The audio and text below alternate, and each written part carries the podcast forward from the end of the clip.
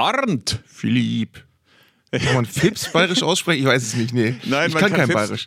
Du kannst kein Bayerisch, aber ich ein kleines bisschen, weil ich ja in Bobing im Landkreis Augsburg geboren bin, wo man allerdings auch nicht bayerisch spricht. Insofern funktioniert das nicht. Aber da sind wir schon wieder. Einen Tag, Ja. nachdem wir unsere reguläre Folge von Zeigler und Köster veröffentlicht haben, sind wir schon wieder da, denn Breaking News zwingen uns dazu. Wie hast du es erfahren, Arndt? Wie hast du erfahren, dass Julian Nagelsmann nicht mehr Trainer des FC Bayern ist? In einer Gruppe aus äh, mi- mit mir befreundeten Werder-Fans hat einer der Leute das sehr, sehr schnell gehabt. Also es war dann als erstes, glaube ich, gleich auch eine Kicker-Meldung. Der Kicker war sehr schnell gestern Abend. Äh, und der hat es in die Gruppe gepostet zu einer Zeit, als es in meinem Bekanntenkreis noch keiner wusste. Also ich habe es dann weiter gepostet. Und äh, so nahm das dann seinen Lauf. Und was ganz schön war, war, dass natürlich direkt danach bei mir so Nachrichten eintrudeln. Hast du davon was geahnt? Hat man das schon gewusst? Und natürlich habe ich versucht, so ein bisschen äh, den Eingeweihten zu geben und habe dann gesagt, ja, das hat sich ja bereits angedeutet oder das äh, pfiffen ja die Spatzen von den Dächern. Aber klar ist, ich bin auch völlig überrascht worden. Fabrizio Romano, der Transferflüsterer, also einer von denen, die dann immer äh, bevorstehende Transfers ausplaudern, der hat es ja als erstes gepostet und dann zogen direkt danach Bild und Kicker und Süddeutsche und so weiter nach. Aber es hat mich überrascht und äh, warum das überraschend ist und gleichzeitig komplett zwangsläufig und warum Thomas Tuchel jetzt Ante Portas ist, das besprechen wir in einer Sonderfolge von Zeigler und Köster. Also es ist alles vorbereitet. Jetzt geht's los. Zeigle und Köster, der Fußball-Podcast von elf Freunden. Was sind das für Leute? Was sind das für Leute? Das sind ja junge, hoffnungslose Leute. So,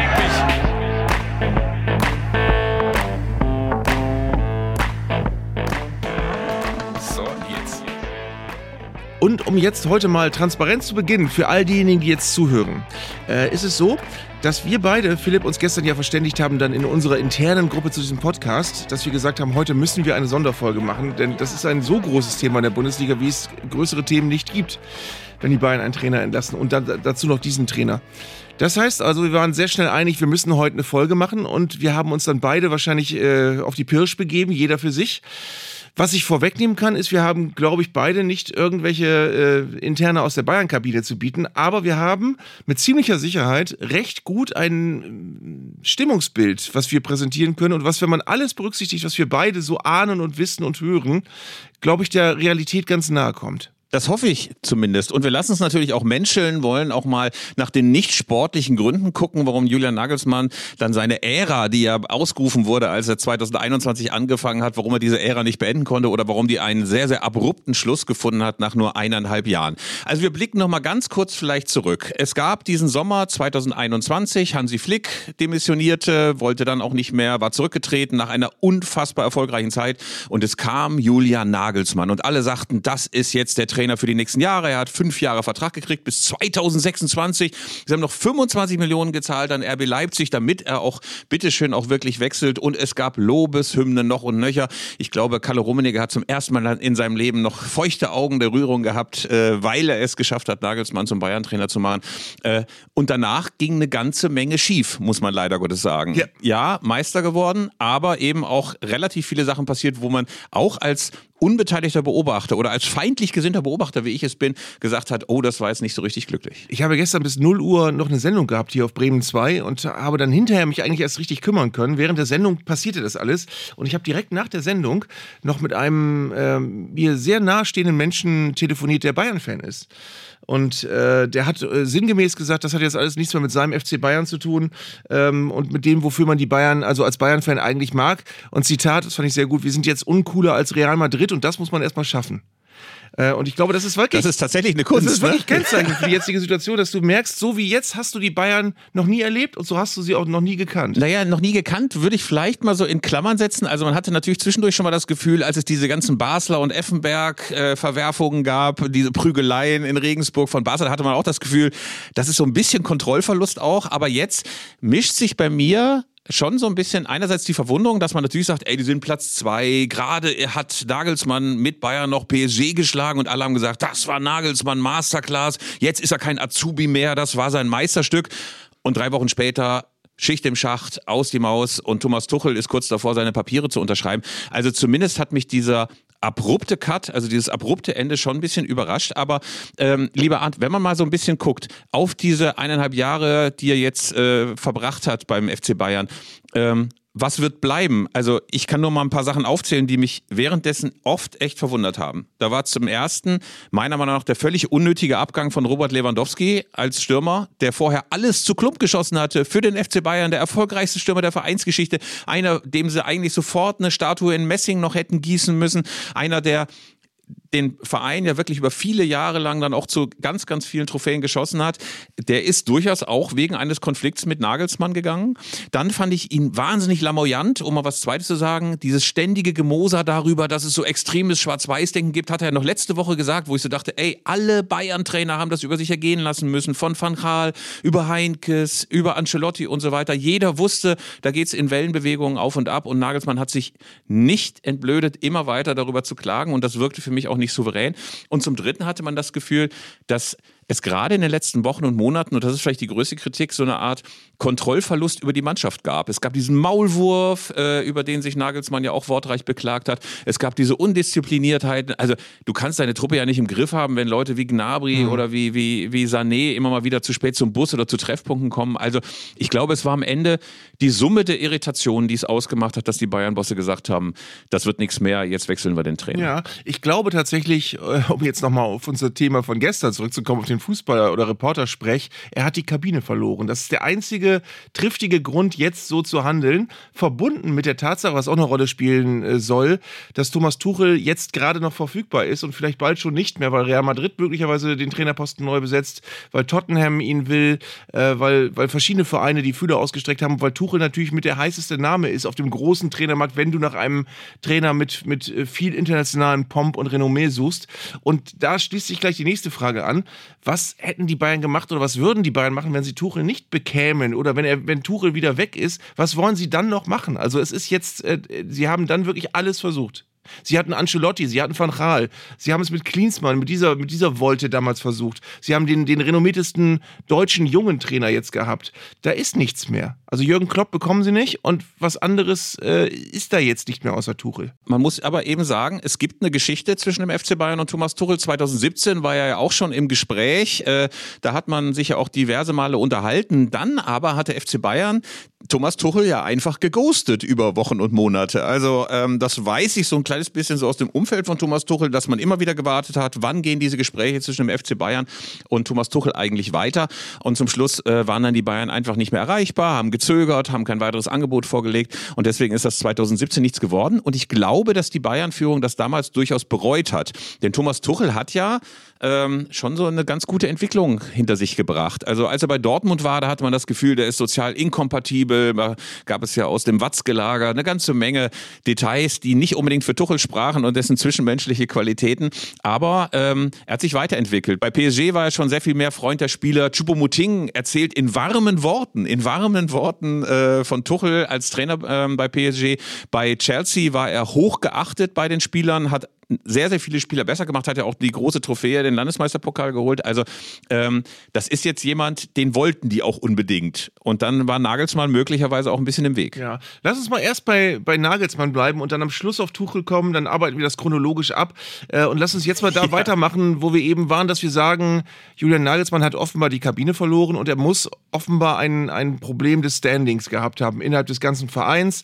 Ähm, es ist äh, ziemlich klar, dass er äh, auch, oder sagen wir so, es ist auch ziemlich klar, dass die Bayern auch ein strukturelles Problem haben. Ich äh, bin, besteche ja dadurch, dass ich ganz oft Unrecht habe in Voraussagen und dass ich mich ganz oft total grob verschätze. Aber ich bin ein bisschen stolz darauf, wobei das auch nicht so schwierig war, dass ich vor zwei Jahren schon allen erzählt habe, Leute, die, die haben da ein riesen Vakuum, die Bayern. Wenn Höhnes nicht mehr da ist und Rummenigge nicht mehr da ist äh, und du hast da auf einmal äh, Heiner und Salihamidzic und Kahn sitzen, das mögen alles integre Leute sein für den FC Bayern, aber es sind alles Leute, die nicht annähernd äh, die, die Macht haben, die Wucht haben, die Strahlkraft haben, die die Granden vorher hatten. Beckenbauer war ja früher auch dann noch da, ist auch noch nicht so lange her. Das ist alles weg bei den Bayern und die haben jetzt ein Konstrukt von Menschen, die sich mühen und die, die auch wirklich alles tun für diesen Verein, aber die nicht, die einfach nicht mehr den Werkzeugkasten haben, den Rummenigge und Hoeneß und Beckenbauer hatten.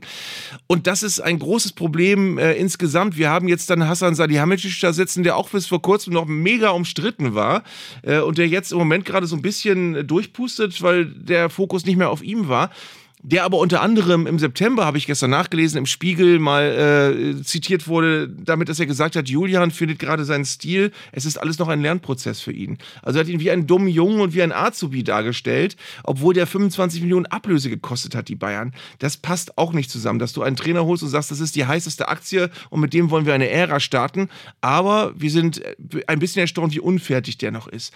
Es soll auch, wenn du mir diesen Schlenker noch erlaubst, es soll auch übrigens äh, großen Unmut gegeben haben, haben über die vielen, vielen Situationen in den letzten Monaten, wo Nagelsmann sich für irgendwas entschuldigen musste. Was ja wirklich permanent der Fall war, dass er permanent Amok gelaufen ist, verbal nach Spielen und hinterher sagen musste, war wohl nicht so klug, hätte ich mich anders ausdrücken müssen. Das, da stehen die auch überhaupt nicht drauf. Da stehen die nicht drauf und ich glaube, es ist ganz wichtig, was du eben gesagt hast, dass es natürlich bei solchen Entscheidungen auch immer um ein Machtgefüge innerhalb des Clubs geht ich glaube, es war Kahn und Heiner und Salihamidzic wahnsinnig wichtig, mal ein Zeichen der internen Macht zu setzen. Also wenn man sich so mal in den letzten Wochen angehört hat, wer denn da eigentlich präsent war, da hatte man eigentlich das Gefühl, Uli Hoeneß hat die Geschäfte wieder übernommen. Also so präsent wie der irrlichternde äh, Alt- und Ehrenpräsident in den letzten Wochen war, ähm, so viel konnten Heiner und Kahn und Salihamidzic gar nicht gegensteuern, dass das nicht immer wieder für Diskussionen gesorgt hätte. Insofern war es, glaube ich, wichtig für die zu zeigen, passt mal auf, wir haben das Heft des Handelns in der Hand.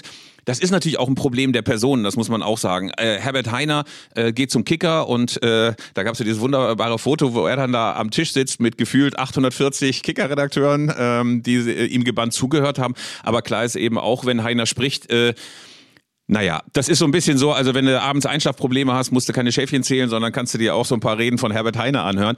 Insofern glaube ich, war das der Versuch, Nagelsmann rauszuwerfen, auch ein bisschen so die interne Deutungsmacht wieder zurückzubekommen. Man hört aus dem Bayern-Umfeld auf jeden Fall, dass Heiner und Kahn offenbar tatsächlich schon unter Druck stehen. Also dass sie sich zumindest so verhalten, dass sie, dass da ein Druck spürbar ist, unter dem sie vor anderthalb Jahren noch nicht gestanden haben. Äh, eine gewisse Dünnhäutigkeit, eine gewisse Polterigkeit auch in Situationen, wo man es nicht erwartet. Also man merkt denen schon an, da ist Dampf auf dem Kessel und zwar nicht positiver, sondern wirklich, äh, die, da, da, herrscht eine, eine Situation, die eine gewisse, gewisse Zerreißprobe ist im Moment gerade für die Bayern.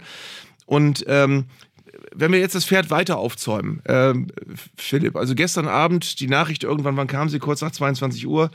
Ähm, erster Gedanke, ey, die sind Zweiter, wie können die den Trainer entlassen? Zweiter Gedanke, kann nicht alleine wegen des Verlustes der Tabellenspitze sein. Ähm, es muss also, und ich glaube, darauf können wir uns einigen äh, und darauf können sich alle verständigen, es muss irgendetwas geben, was wir alle so in der Tragweite nicht wissen. Es muss etwas geben, was wir alle jetzt noch nicht beurteilen können, aber was eine ganz große Tragweite bekommen hat. Was allerdings auch ich einen spannenden Gedanken finde, ist, Natürlich muss der, der, Verlust der Tabellenspitze schon irgendwie eine kleine Rolle gespielt haben. Und damit hat ja letztendlich Borussia Dortmund und Erdin Terzic, die haben den mit abgeschossen. Denn wenn sie nicht zehn Spiele gewonnen hätten in den letzten elf, sondern nur sieben, dann wären die beiden mit haushohem Vorsprung immer noch Tabellenführer und hätten jetzt ganz sicher nicht den Trainer entlassen. Ja, immer spannend äh, im sportlichen Wettbewerb zu sagen, was wäre gewesen, wenn, äh, wenn zum Beispiel auch der Kollege Stieler nicht diese beiden Videobeweise noch bemüht hätte, um seine eigenen Fehlentscheidungen zu rechtfertigen. Ähm, ich glaube allerdings, dass man das Sportliche auch nicht unterschätzen kann. Also natürlich gibt's dort auch Wellenbewegungen und wir erinnern wirklich gerne nochmal an dieses Spiel gegen PSG, wo man dachte, okay, da hatte er die Mannschaft ganz großartig eingestellt. Ein Star-Ensemble, wie es im europäischen Fußball fast kein zweites gibt wie PSG, wurde eingehegt, wurde ähm, entzaubert, wurde dämonisiert. Selbst als Mbappé spielte, äh, sind die Bayern nie in Gefahr geraten. Also das war schon sehr souverän. Nagelsmann strahlte hinterher, alle waren happy. Und gleichzeitig gibt es dann ein paar Wochen später ein Spiel in Leverkusen, wo hinterher Hassan Salihamidzic, der zwar emotional ist, aber sich eigentlich immer auch noch ganz gut unter Kontrolle hat, der dann vor die Kameras sich stellt und wütet darüber, dass eine Mannschaft, die am Donnerstag noch Europa League gespielt hat, die quasi überrennt die Bayern. Man hatte richtig das Gefühl, da ist so viel aufgestaute Wut dabei gewesen, dass ich mich schon gefragt habe, wie reagiert denn Nagelsmann jetzt wiederum darauf? Also es hatte sich schon, glaube ich, auch über die sportliche Entwicklung viel Frust angestaut. Also wir haben ja eine prekäre Situation und das ist dann vielleicht auch nur nur das Symbol Verlust der Tabellenführung. Es sind zehn Punkte, die Bayern München auf Borussia Dortmund verloren hat in den letzten Wochen. Es ist die Aussicht, jetzt äh, sieben, acht, neun, zehn Tage als Zweiter hinter Borussia Dortmund verbringen zu müssen, was die wahrscheinlich auch nicht so erfreut hat. Also ich glaube, dass die mangelhafte sportliche Weiterentwicklung, die mangelnde Konstanz, dass man nicht das Gefühl hatte, diese Mannschaft liefert erstmal auf einem bestimmten Level auch in der Bundesliga verlässlich ab, dass das auch dazu beigetragen hat, dass man gesagt hat, jetzt macht man Cut und wir können Tuchel jetzt bekommen, also machen wir es jetzt die Kabine verloren haben, ist immer noch in meinen Augen das, das die Schlüsselvermutung. Ähm, wenn wir mal auf der Basis dann weiter nachdenken und sagen, okay, die sportliche Entwicklung war nicht mehr gut, das hängt ja aber oft zusammen. Also, dass der Trainer die Kontrolle verliert und dann die Ergebnisse nicht mehr da sind. Wenn wir mal mutmaßen, und da gibt es ja durchaus diverse Hebel, wo man ansetzen kann, warum das so passiert ist, warum Julian Nagelsmann die Kontrolle über die Bayern-Kabine verloren haben könnte. Wir wollen jetzt nicht mit privaten Dingen anfangen, dafür sind, glaube ich, andere Leute zuständig, die mit Sicherheit auch eine Rolle spielen. Aber ich glaube, wenn man von außen drauf guckt, bekommt man den Eindruck, es ist eine Mischung aus, der ist denen irgendwie auch auf die Nerven gegangen, durch eine gewisse Eitelkeit, eine gewisse Mitteilsamkeit in Pressekonferenzen, die, die immer ein bisschen selbstdarstellerisch wirkte. Und äh, sie haben ihn wahrscheinlich auch in manchen Dingen irgendwie auch nicht für voll nehmen können, weil äh, er hat natürlich auch ein, ein äh, relativ eitles, äh, äh, geckenhaftes äh, nach außen äh, rum, rumlaufen mit immer seltsamen modischeren Ideen. Er hat manchmal Anzüge getragen, die sahen aus, als würde er damit durch Plutonium fahren müssen. Also es war irgendwie ganz, ganz merkwürdig, wie er, wie er sich gegeben hat. Und es wirkte immer so ein bisschen unsicher, eitel, geltungssüchtig und das, das ist, glaube ich, bei den Spielern auch seltsam quer angekommen. Das genaue Antibild, die Antithese dazu war ja immer der immer bescheidene Jupp Heynckes, also einer, der die Mannschaft immer in den Vordergrund gestellt hat, der immer bescheiden sich zurückgezogen hat. Da gab es ja diese großartigen Bilder, als sich Jupp Heynckes von den Leuten auf der Geschäftsstelle an der Säbener Straße verabschiedete. Da hatte man das Gefühl, da geht einer, der ruht in sich, der hat den etwas präsidentenhaften Gestus und Habitus eines Bayern-Trainers auch wahnsinnig verinnerlicht. Van Gaal war eher extrovertiert, aber bei dem hattest du trotz allem immer auch das Gefühl, da geht's um die Mannschaft, um die Weiterentwicklung, um den Ehrgeiz. Der hat sich auch schützend vor so eine Truppe gestellt.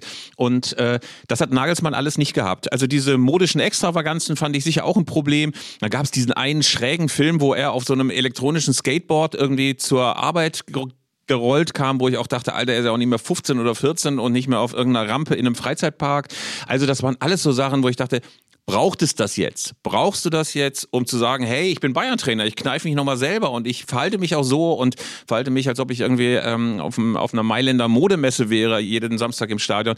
Ich glaube, dass es da die Summe von bizarren Momenten waren, die zum Schluss dann auch den Abschiedsschmerz der Bayern-Verantwortlichen gegenüber Nagelsmann sehr gering gemacht haben. Ja, das hat ja auch schon immer äh, so, das schwang ja auch schon immer mit.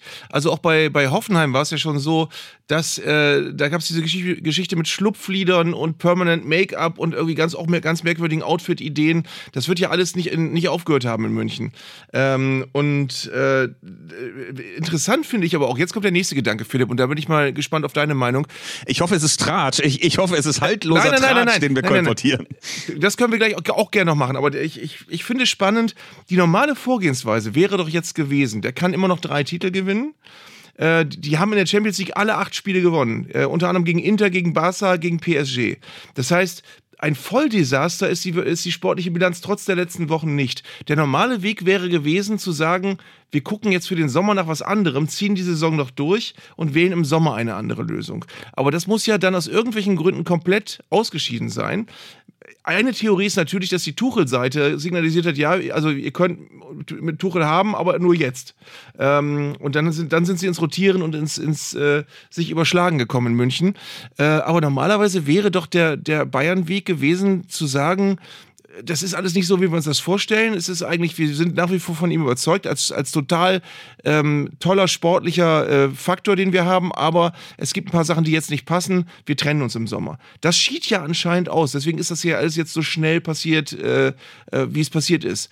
Warum? Was glaubst du? Wenn es jetzt nicht noch irgendetwas gibt, den großen Skandal, das dunkle Geheimnis und ähnliches, was ich nicht glaube, dann ist es meiner Meinung nach wirklich die Frage, können wir Tuchel unseren Wunschtrainer. Er ist jung, er ist deutsch, er ist erfolgreich, er ist einer, mit dem wir schon verhandelt haben, wo es aus unglücklichen Umständen gescheitert ist. Ich glaube, das ist so eine klassische, um mit den Höhnern zu sprechen, wenn nicht jetzt, wann dann? Also es gab jetzt die Möglichkeit, Tuchel zu bekommen, sonst bist du im Sommer wieder und musst gucken, ach, wen nimmst du möglicherweise als äh, Ersatzkandidaten, der uns aber nicht so richtig gut passt. Also ich glaube, es war die Möglichkeit, Tuchel zu bekommen. Die große Unzufriedenheit, die sich angesammelt hat mit äh, Julian Nagelsmann, ähm, das ist ja bei den Bayern wirklich verrückt die können doch alles erreichen und es könnte eine wahnsinnig erfolgreiche Saison werden, aber es kann eben auch passieren, dass sie im Pokal ausscheiden, dass Dortmund in der Meisterschaft an ihnen vorbeizieht und dass sie in der Champions League im Viertelfinale ausscheiden und dann stehen sie da mit Nagelsmann, der eine Ära begründen sollte und von dem alle inzwischen genervt sind. Äh, und ich glaube, nochmal, man muss dieses Machtgefüge, das du ja eben schon angesprochen hast, immer mit einbeziehen. Ich glaube, Kahn und Heiner stehen unter Druck, auch Salihamidzic stehen unter Druck. Der FC Bayern wirkt in den letzten Jahren und fast insbesondere in den letzten zwölf Monaten merkwürdig orientierungslos. Man weiß eigentlich gar nicht, wo wollen die eigentlich hin? Also wollen sie wirklich diesen globalen Wettbewerb mit Manchester City, mit Real Madrid, mit Barcelona aufnehmen oder wollen sie eben doch vor allen Dingen in Deutschland reüssieren? Also diese Frage, äh, die hat der FC Bayern für sich noch nicht beantwortet. Und um da mal ein Theorem aufzustellen, ich glaube, dass der FC Bayern viel größere Entscheidungen jetzt noch zu treffen hat, als den Trainer zu wechseln, nämlich die Frage, was wollen wir eigentlich? Wie sehen wir uns im globalen Fußball? Äh, aber ich glaube, jetzt ging es erstmal darum, den Schaden nicht noch größer werden zu lassen und im Sommer dazustehen und nicht zu wissen, macht man jetzt mit Nagelsmann weiter oder sucht man sich irgendjemand, der nicht unser Wunschkandidat ist. Du hast Reüssieren und Theorem in einem Satz. Das ist ich bin auch ein bisschen Level. stolz. Das ist wirklich, ich bin ja, ein bisschen das stolz, ist mein unfassbar. Er hat jetzt nur noch aseptisch gefehlt. Und wir reden gleich noch über Arminia.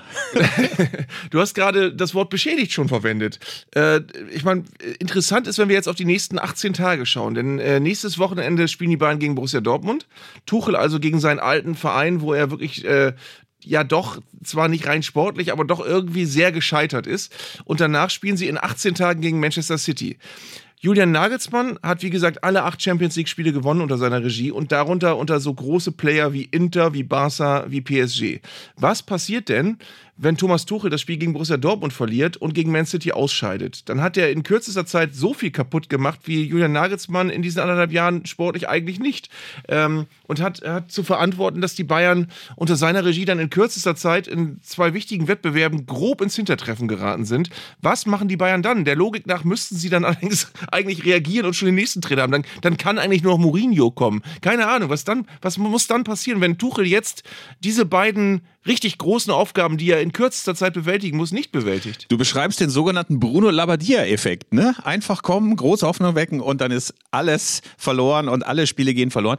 Ähm, ehrlich gesagt, ich glaube, es wird nicht passieren. Ich möchte mich mit dieser Eventualität gar nicht beschäftigen, weil ich glaube, dass Thomas Tuchel einen Soforteffekt erzielen wird, für den sonst nur Peter Neurohr zur Verfügung steht. Also äh, sofortige Stimmungsverbesserung, sofort wollen alle zeigen im Kader, dass sie sich anbieten, sofort wollen alle zeigen, es lag am Trainer, es lag nicht an uns. Wir werden großartige Trainingsleistungen von Serge Gnabry sehen und von Leroy Sané und anderen, die sonst immer zum Bus zu spät gehen. Leroy Sané wird eine halbe Stunde zu früh am Bus sein. Der wird schon in auf, auf seinem Sitz vorne sitzen und Pausenbrote auspacken. Also so wird das laufen, glaube ich. Und ich bin mir ziemlich sicher, es gibt einen Soforteffekt. Ob das langfristig funktioniert, bin ich mir mal gespannt, weil Tuchel auch doch ein sehr, sehr, sehr, sehr großes Ego hat. Aber trotz allem glaube ich, es wird diesen, diesen, diesen Ersteffekt auf jeden Fall geben. Und wenn es nicht klappt, äh, dann wird Tuchel eben wieder rausgeworfen. Und dann hätte ich einen jungen Trainer, Julian Nagelsmann, der ihm nachfolgen könnte. Ich ziehe meine Anerkennung wieder zurück. Also Theorem und Reüssieren in einem Satz war klasse, aber Stimmungsverbesserung und Tuchel in einem Satz fand ich jetzt, äh, finde ich, find ich, find ich Aber der hat sich geändert. Der hat sich geändert. Also alle sagen das. Ey, alle sagen das. Ist ein super Argument. Aber ähm, viele Leute, gerade bei Chelsea, sagen, liebe Freunde, ähm, Tuchel hat sich verändert. Er ist lockerer geworden. Er spricht auch mal über Privates. Er geifert nicht so rum. Ich glaube, dass dieses Bild von Thomas Tuchel, und da sind wir ja möglicherweise auch beim neuen Trainer jetzt schon mal, ähm, dass dieses Bild von Tuchel immer noch geprägt wird von diesem einen YouTube und TikTok und Insta Reel Clip, wo er im Mainzer Trikot äh, einen Stürmer ankeift, äh, diese 30 Sekunden, in denen er irgendwie den auf die A4 Größe zusammenfaltet. Ähm, ich glaube, dass er inzwischen einer ist, der weiß, wie er mit den Leuten sprechen soll, der eine Weiterentwicklung, auch eine persönliche hat, der nicht mehr so sperrig ist. Es gab ja diesen geilen Spiegelartikel über sein Verhältnis zu Watzke. Bin ich uns mal gespannt. Wenn der jetzt auf Watzke trifft, ob die sich mit so einem Kopfstoß begrüßen oder ob die sich freundlich die Hand geben? Ich versuche gerade mir vorzustellen, äh, wie Tuchel in München funktioniert wird. Wie soll der denn auf dem Oktoberfest funktionieren? Wie soll der denn in einem Biergarten sitzen, wenn alle anderen Schweinshaxen essen? Das ist ja, das klingt jetzt sehr suffisant, aber das ist in München ja nicht so ganz unwichtig, dass du die Leute auch vermitteln kannst nach außen. Aber lieber Arndt, wir haben doch schon gesehen, beim letzten Oktoberfest, da hatten die Bayern gerade, glaube ich, 0 zu 1 oder 1 zu 5 oder 1 zu 9 beim FC Augsburg verloren.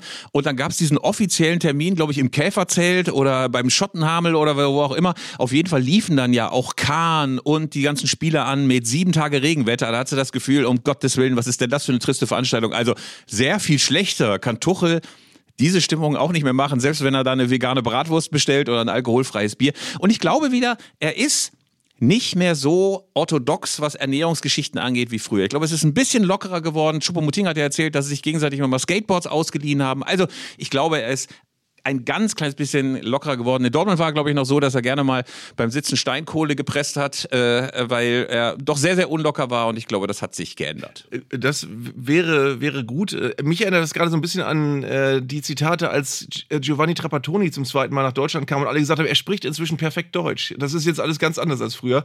Das hat sich nicht bewahrheitet. Also das ist dann immer so eine Hoffnung. Und ähm, bei äh, äh, Tuchel nochmal, ich zitiere ja immer gerne einen Menschen, der mit ihm eng zusammengearbeitet hat und der mir mal gesagt hat, das ist der beeindruckendste Trainer, den ich je erlebt habe, aber es macht alles keinen Spaß mit ihm. Es macht alles, nichts macht Spaß mit ihm. Und äh, das ist dann so ein bisschen das Magath-Syndrom, wo, wo du auch aus München gehört hast, ja, fantastischer Trainer, aber die haben alle keinen Bock mehr zum Training zu gehen. Ähm, also das, das musst du halt aus Bayern auch jetzt erstmal in den Griff kriegen. Aber aber lieber Arndt, ganz ehrlich, ich würde dich für einen Richter zerren, wenn ich Tuchel wäre und ich würde mit Felix Magath verglichen. Also, das, also wir haben ja auch schon drüber gelästert über die Laptop-Trainer und die Konzepttrainer. Irgendwie ist ja der so der Prototyp von einem, der einen Matchplan hat und der immer noch schaut, äh, mit welchem Bein ist der linke Verteidiger des Gegners aufgestanden und wo haben wir einen abkippenden Deckungsschatten und wo müssen wir gucken, dass wir überladen in der Box oder auf der linken Seite oder sonst wo. Aber ich glaube, ganz ehrlich, der FC Bayern wird mit Thomas Tuchel viel Freude haben. Ich glaube sogar, dass das 2017 gescheitert wäre. Ich glaube sogar, dass er damals noch nicht reif war, direkt von Dortmund darüber zu gehen. Aber ich glaube jetzt, gerade nachdem man einen hatte, der so sehr von Nebenschauplätzen, wie es Nagelsmann eben war, abgelenkt war, wo man das Gefühl hatte, der präsentiert sich so sehr. Und jetzt kommt ein akribischer Arbeiter, einer, der möglicherweise auch humorlos auf Disziplin setzt, einer, der aber auch schon mit Chelsea was Großes gewonnen hat. Also der kommt jetzt ja nicht als Azubi, der nochmal irgendwie die Gewichte für die Wasserwaage holen soll, sondern das ist einer, der mit, mit mit großem Pomp kommt und auch mit großem Habitus und mit großer Ausstrahlung kommt. Ich glaube, die werden wirklich viel Freude äh, mit ihm haben. Und da sind wir möglicherweise an einem anderen Punkt, als wir am Anfang des Podcasts waren. Da war für mich auch eher so, dass ich denke, natürlich auch Unverständnis. Ey, sie sind Zweiter, sie sind in allen Wettbewerben, es sind keine große Katastrophe ist passiert. Äh, warum schmeißen sie ihn jetzt raus? Also ich stehe da und sage, ich kann es verstehen. Erstens, weil ich Nagelsmann nie so sympathisch fand, äh, auch in diesem äh, Anzug als Bayern-Trainer. Ich finde, die Bayern mussten irgendwas machen. Ich habe mich gefragt, wie soll das denn weitergehen? Wollen wir jetzt einfach gucken, dass sie noch das Spiel gegen Dortmund verlieren und dann geht noch die Champions League in die Binsen? Insofern richtig, dass sie es jetzt machen, sodass Tuchel noch ein bisschen Zeit hat und richtig, dass sie Tuchel holen. Also wenn sie jetzt irgendjemand geholt hätten, äh, aus dieser Riege der anderen Stars äh, im europäischen Trainergeschäft, von Mourinho bis sonst wo, hätte ich auch einen Kopf geschüttelt. Aber Tuchel finde ich total zwingend und vielleicht hätten sie ihn sogar holen sollen, schon ein bisschen früher. Sie müssen davon sehr überzeugt sein, aber wir müssen uns mal Gedanken machen, was, was genau macht das denn jetzt mit allen anderen im Verein? Was wird aus Kahn, was wird aus Heiner, was, was wird aus Brazzo, ähm, ja, wenn das Ganze schiefgehen sollte? Also, wir haben das Gefühl, es ist alles sehr fragil geworden, anders als früher, wo du das Gefühl hattest, der Verein ruht in sich und die können aus dem Vollen schöpfen, was großartige Persönlichkeiten angeht, die die Posten besetzen können. Das haben sie nun so in dem Maß nicht mehr. Ähm, und äh, wie, gesagt, wie ich schon vorhin zitierte, es wirkt alles angegriffen. Und was passiert? Was, was, was wird aus diesem Verein, der so, der so lange so unzerstörbar wirkte? Sie legen auf jeden Fall ihr Schicksal ein bisschen in Tuchels Hände. Also das sehe ich auch so. Man stellte sich vor, das geht in die Binsen. Man stellte sich vor, die Mannschaft kommt überhaupt nicht mit Tuchel zurecht. Was ich nicht glaube. Wie gesagt, ich bin sehr optimistisch gestimmt. Aber das kann natürlich alles passieren. Also ich glaube, die eigentliche Frage, die eigentliche Frage, die der FC Bayern sich stellen muss, wo wollen wir eigentlich hin? Und das ist eine Frage, die möglicherweise sogar für die Anhänger gar nicht so angenehm ist. Denn ein bisschen drücken sich die Münchner gerade ein bisschen um die Frage, wollen wir eigentlich so ein extremer globaler Club sein, der seine Interessen eher in Nordamerika und in Asien und in Afrika hat und dort versucht, neue Marktanteile zu suchen und dann sind uns diese ganzen deutschen Diskussionen eigentlich auch ziemlich egal. Oder sagen wir eben, hey, wir wollen nach wie vor der Mir San Mir und der Uli Hoeneß Club bleiben. Für das allerdings, das muss man eben auch sagen, Heiner und Kahn eigentlich gar nicht stehen, weil sie gar nicht diese bajuwarische Urgewalt haben, wie es, ja gut, Rummenigge als Lippstädter nicht unbedingt, aber die Uli Hoeneß eben hatte mit seiner ganzen Entourage. Also von daher äh, ist das echt jetzt eine ganz, ganz spannende Phase für den FC Bayern, die richtig in die Binsen gehen kann. Und um das nochmal zum Schluss zu sagen, und natürlich freue ich mich wahnsinnig auf Szenen, wenn dann wieder auf die Tribüne in der Allianz Arena geblendet wird und Olli Kahn greift verzweifelt nach dem Beißholz, weil wieder was schiefgegangen ist, weil wieder ein Gegentor gefallen ist. Also wir können uns auf jeden Fall auf bunte Wochen einstellen, äh, mit oder ohne Erfolg von Thomas Tuchel. Gibt eigentlich Paul Breitner momentan noch Interviews? Das fände ich jetzt mal gut. Das fände ich jetzt mal spannend. Die große Breitner-Abrechnung, ja. wo in 20 Minuten 600 Mal das Wort Schmarren vorkommt. Das würde ich jetzt gerne hören. Und wir hoffen natürlich, liebe Freunde, dass ihr diesem ganz spontanen Schmarren gerne zugehört habt. Wir haben versucht zu analysieren, was das große Bayern-Beben zu bedeuten hat, dass Julian Nagelsmann nicht mehr Trainer beim Rekordmeister ist, Thomas Tuchel ante Porter steht und möglicherweise sehr, sehr aufregende Wochen bevorsteht für den FC Bayern und natürlich für den großartigen Podcast Zeigler und Köster. Wir hören uns nächsten Donnerstag wieder. Ich freue mich wahnsinnig drauf. Ich mich auch.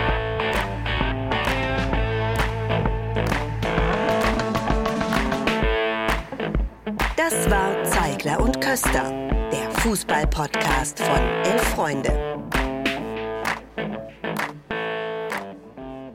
Ihr hörtet eine Produktion im Auftrag der Audio Alliance. Koordiniert hat diese Folge der Kollege Tim Pommerenke. Die Aufnahmeleitung besorgte Jörg Groß-Kraumbach und Sprecherin war Julia Riedhammer.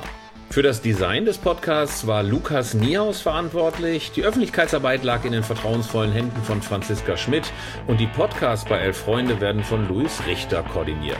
Am Mikrofon saßen bei Köster und Zeigler, wenig überraschend, Philipp Köster und Arndt Zeigler.